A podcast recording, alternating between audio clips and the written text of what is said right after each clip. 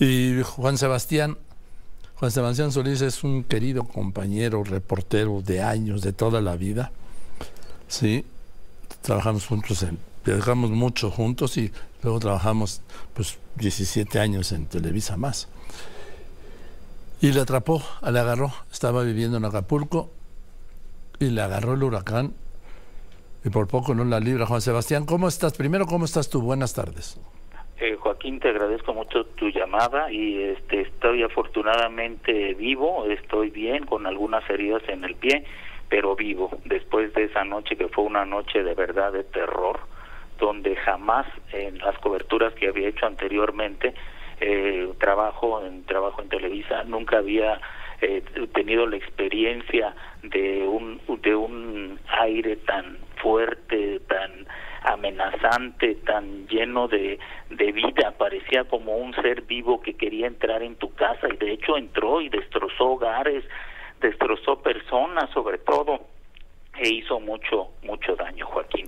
Yo estaba este solo en un departamento por el rumbo de la quebrada una de las tantas y tantas zonas que quedó realmente este pues desolada desolada y empezó como a las once y media de la noche el, el, el aire, más que nada aire, a eso de las once y media, pues ya era un aire insoportable. Parecía, como te digo, como una bestia que quisiera entrar en, en tu cuarto, empezaron eh, a, a sonar ruidos porque se fue la luz, se fue la luz a las diez cuarenta y cinco de la noche, la quitaron afortunadamente, pero de repente empezó a oírse el aire, una de sonidos, eh, sonidos de ruidos, cristales, eh, todo en medio de la oscuridad, empezaron a romperse uno por uno los cristales, primero los de la sala, luego los de una recámara, la cocina, una rafa de, de viento, eh, estaba yo detrás de una puerta refugiándome con una vecina y su hija que huyeron aterrorizadas también de su de su departamento y se pasaron al mío en pleno huracán y este una, una ráfaga arrancó la puerta de una recámara con todo y marco y me aventó hacia la zona del, de la sala. Afortunadamente hay una mesa grande y ahí fue donde me pude me pude detener porque ya la vidriera de la sala estaba totalmente pues, pues totalmente rota. Eran son son puros vidrios la mayoría de las casas en esa zona. Y arriba también destrozó todo todo lo que había. Y en ese momento único únicamente Joaquín lo que uno busca es un refugio un refugio para para sobrevivir pero los refugios se van acabando. De momento ves que una recámara quizá era segura y entra el aire, empieza a llevarse todo y buscas otra y sucede lo mismo, buscas otro, y ya no sabes en ese momento eh, qué hacer más que conservar tu vida. Eh, tuvo dos momentos este huracán. El primero fue como de once y media hasta la una y media de la tarde. Después hubo un periodo de hora y media de calma y a las tres de la mañana volvió otra vez. Sí, es que pasó el ojo, pasó el ojo del huracán. El ojo, El ojo de justamente. Yo recuerdo que en la segunda vez a las tres le dije al huracán, ya no puedes destrozar nada, porque ya me destrozaste todo, o sea, ya déjame vivir por lo menos. Pero en, en ese momento me refugié en uno de los baños, en un baño, sentado en, un, en una silla que tengo ahí, y ahí estuve, pero dije, ¿para qué pensé que ya no podías destrozarme nada? Porque yo sentía que hasta el edificio se movía. O sea, era, era una situación a boca seca, ya no sabía uno ni qué hacer, pero yo creo que en esos momentos, Joaquín, eh, sirve mucho la fe, la fe en Dios, eh, la fe o en, la, en lo que cada quien crea, y dice voy a salir, tengo que salir, son daños materiales, eso se pueden o no recuperar, pero lo importante es vivo y estar dispuesto a ayudar a los demás. Entonces los, los daños pues se pueden se pueden recuperar. Ahora eh, ya al día siguiente ya que amaneció a las seis y media pues el recuento de daños pero realmente Joaquín a esto a nueve días eh, ya ni sé en qué día estamos viviendo pues eh, lo que lo único que le queda a uno de toda esa terrible experiencia de ese de ese estar frente yo creo a una muerte una muerte así de tan aparatosa, pues uno lo que dice que gracias a Dios que estoy vivo y hay que seguir luchando por la familia. Me fui caminando de ahí, de mi casa, que es la casa de ustedes, hasta la casa de mi mamá, son siete kilómetros, en cuanto pude, con la angustia de saber también cómo estaban ellos. Gracias a Dios, mi mamá, mis hermanos, mi hija que vive aquí, este, están con, estaban bien, con daños también en su casa, pero estaban todos bien. Y eso fue lo que me lo que me alentó. Lo que no me ha permitido digerir bien lo que lo que viví eh, todo esto porque dolencias eh, miedos temores todo todo eso como que está ahorita archivado como que está anestesiado. Único únicamente lo que busca ahorita uno es sobrevivir. Cómo buscando alimentos, buscando agua potable, buscando agua para bañarse. Eh, ya he ido dos veces eh, a Chilpancingo, ya que se pudo transitar, por medicina para mi madre, para mis hermanas, eh, para mí, agua. Es, son, son de las necesidades grandes. Y bueno, aquí en esta, en medio de esta tragedia, de esta tormenta, pues los amigos, Joaquín, los amigos que son un tesoro, que se han volcado para ayudar, han estado viendo la forma de cómo nos apoyan con medicina, con víveres, con alimentos, con cloro para para poder este eh, cocinar o algo. Y yo creo que es un tesoro, es, es una frase, el, el quien tiene un amigo tiene un tesoro y es cierto, efectivamente, sin los amigos, sin la fe, sin todo esto que nos nutre, el espíritu, la verdad esto no puede uno este, seguir adelante. Hay días que he salido a caminar al mercado a buscar que ya empiezan a vender algo de comida, fruta, queso, huevo, tortilla. Y la verdad regresa uno eh, descorazonado de ver tanta destrucción en las calles, tanta tantas postes tirados, árboles, basura que ya se empieza a acumular y uno pues yo le doy gracias a Dios de, de que que todavía esté vivo y puede, todavía tenga ganas de seguir luchando. Pero hay mucha gente que no tiene ni siquiera una botella de agua para tomar, no tiene alimentos, hay niños que no tienen leche, falta más atención médica, faltan refugios y el tema de la seguridad, Joaquín, de noche a todos nos atemoriza la, la oscuridad total que, que envuelve Acapulco, salvo en algunas partes donde ya se está recuperando la energía, pero cualquier ruido es una amenaza. Hay que estar con los vecinos coordinados para que si alguien grita, los demás le respondan eh, con algún altavoz, con linternas, porque aparte de la tragedia, pues como sabemos hay, hay gente que está también tratando de entrar a las casas, de robar, de quitarte lo que te quedó, y todo eso pues crea una situación de estrés y de angustia muy grande. Pero yo creo que mientras haya gente más buena que mala, pues ese Acapulco tiene que salir adelante, hay que tener fortaleza, hay que tener bien plantados sus valores, hay que tener esperanza y yo creo que vamos a salir adelante. Yo, Joaquín, por, por mi profesión, que durante 34 años estuve como reportero, pues en pleno huracán grabé algunos videos, algunos videos de cómo estaba destruyendo todo eh, lástima que por el tema de las comunicaciones no pude eh, enviarlos, pero después se los haré llegar. Tengo videos de cómo entró ese, ese, ese demonio, podría decirle así, eh, por todos lados, buscaba cualquier lugar para entrar y grabé videos.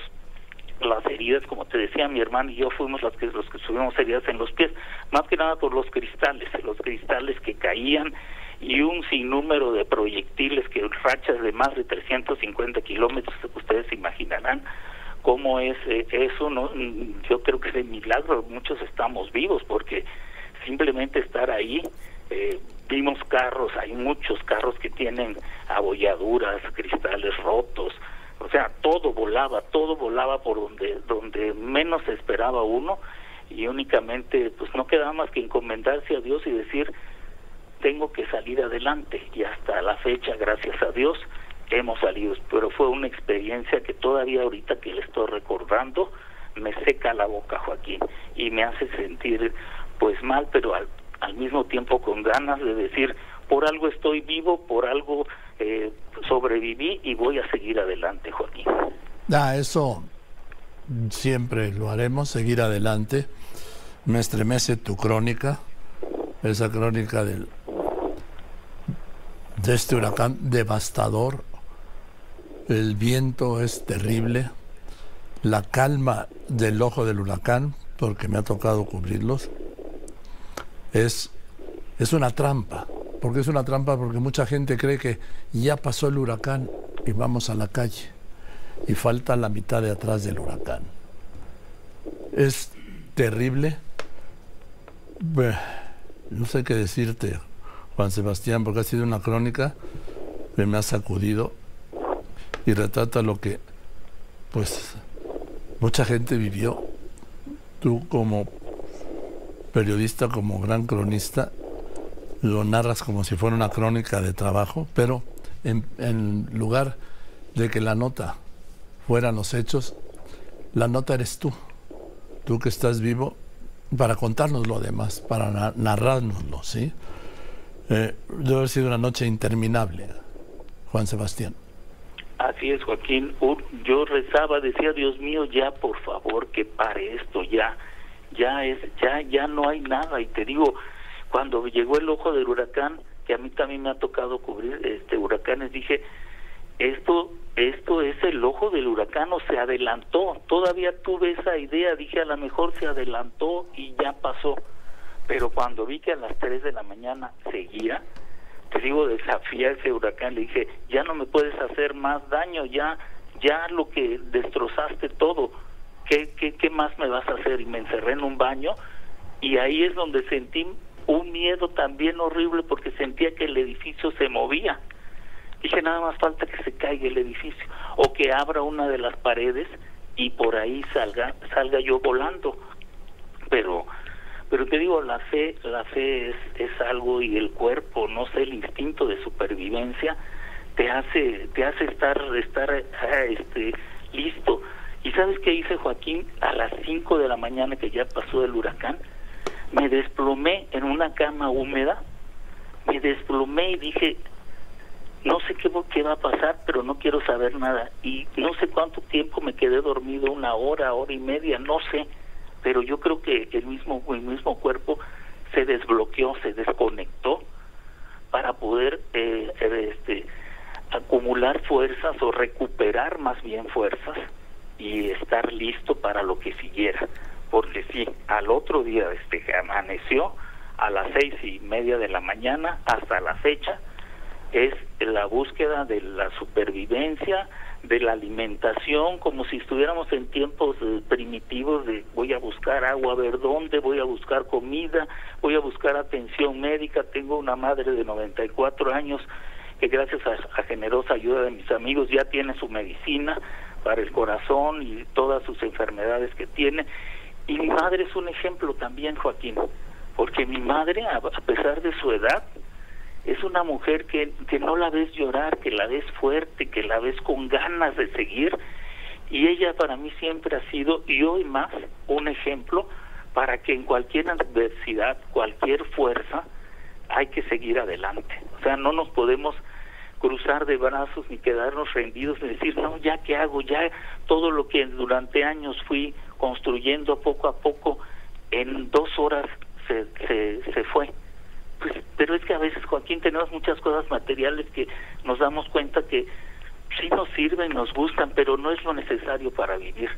Ahorita estamos valorando que lo necesario para vivir es el agua, es el alimento, es tener salud, es tener amigos, es tener palabras de, de, de, de confortantes, es tener gente como tú que nos permite, me está permitiendo compartir con ustedes esta esta experiencia que yo sin duda alguna sé que es ha sido hasta el momento la peor que he vivido en mis 64 años de vida. Juan Sebastián y el grupo de reporteros de 24 horas, ¿no? Sí, así es, ahí estamos en ese grupo de, de reporteros acá. Les agradezco y a todos mis amigos que me hicieron llegar su ayuda. Eh, este, a través de dos reporteros, Ceci y Carlos Lara, vinieron exprofeso a Acapulco ayer con unas cajas de, de alimento, de medicinas, y, y, todo gracias a, a todos ustedes. Joaquín, me tardaría horas mencionando a todos, pero una botella de agua, una palabra de aliento en estos momentos asiagos se agradece y se agradece de verdad y para siempre. Yo no sé cómo voy a pagarles a todos, pero sé que que lo que han hecho y lo que están haciendo por mí no no no voy a poder pagarlo. Únicamente les digo gracias, pero unas gracias que que nunca había sentido de tanto agradecimiento por todos los que me han ayudado, Joaquín, incluyéndote a ti. Muchas gracias, Joaquín. No tienes que dar gracias, ¿sí? Porque nadie, nadie, nadie lo hizo por otra cosa más que por, por estar contigo. Y hay cosas además que tú dices gracias, sí, pero no, no tienes que dar ni las gracias. ¿Sabes qué ocurre? Que el ayudar es el privilegio de quien ayuda es la paz de quien ayuda, sin esperar nada a cambio, ni el gracias, Juan Sebastián. Pues de veras no no sé cómo cómo agradecerles. Estando, estando vivo y de pie, Juan Sebastián, así, y fuerte como siempre. Sí, eso sí, Joaquín. Yo hasta el último día voy a estar fuerte y voy a velar por mi familia y lo que pueda hacer por mis vecinos, por mi gente, mi comunidad, estoy abierto para lo que sea para poder poder ayudar a todos y más te digo a la gente que más más necesitada, a esos niños que ves tú en la calle, en las carreteras, en Metlatil, que están con una botellita pidiéndote una un poco de agua. Entonces dice uno, ¿cómo me puedo yo quejar de lo que me pasó si hay gente que lo perdió todo y no tiene ni una botella de agua? Eso es lo que duele mucho, Joaquín, a mí me duele mucho. Y espero que pronto la ayuda llegue para para todas esas personas y para todos los que pues los que vivimos aquí, los que los que somos de Acapulco, los que eh, hemos estado pues tan tanto tiempo en este paraíso que ahora parece que está destrozado, pero yo estoy seguro, Joaquín, que, Acapulco va a salir adelante. Así es, va a salir adelante. Y sabes qué, Juan Sebastián, y lo vamos a ver juntos. Eso espero, Joaquín. Eh, te mando un abrazo, querido Juan Sebastián Solís. Muchas gracias, Joaquín, y un abrazo fuerte para ti. Te quiero mucho. Gracias. Bueno, voy a unos anuncios y regreso.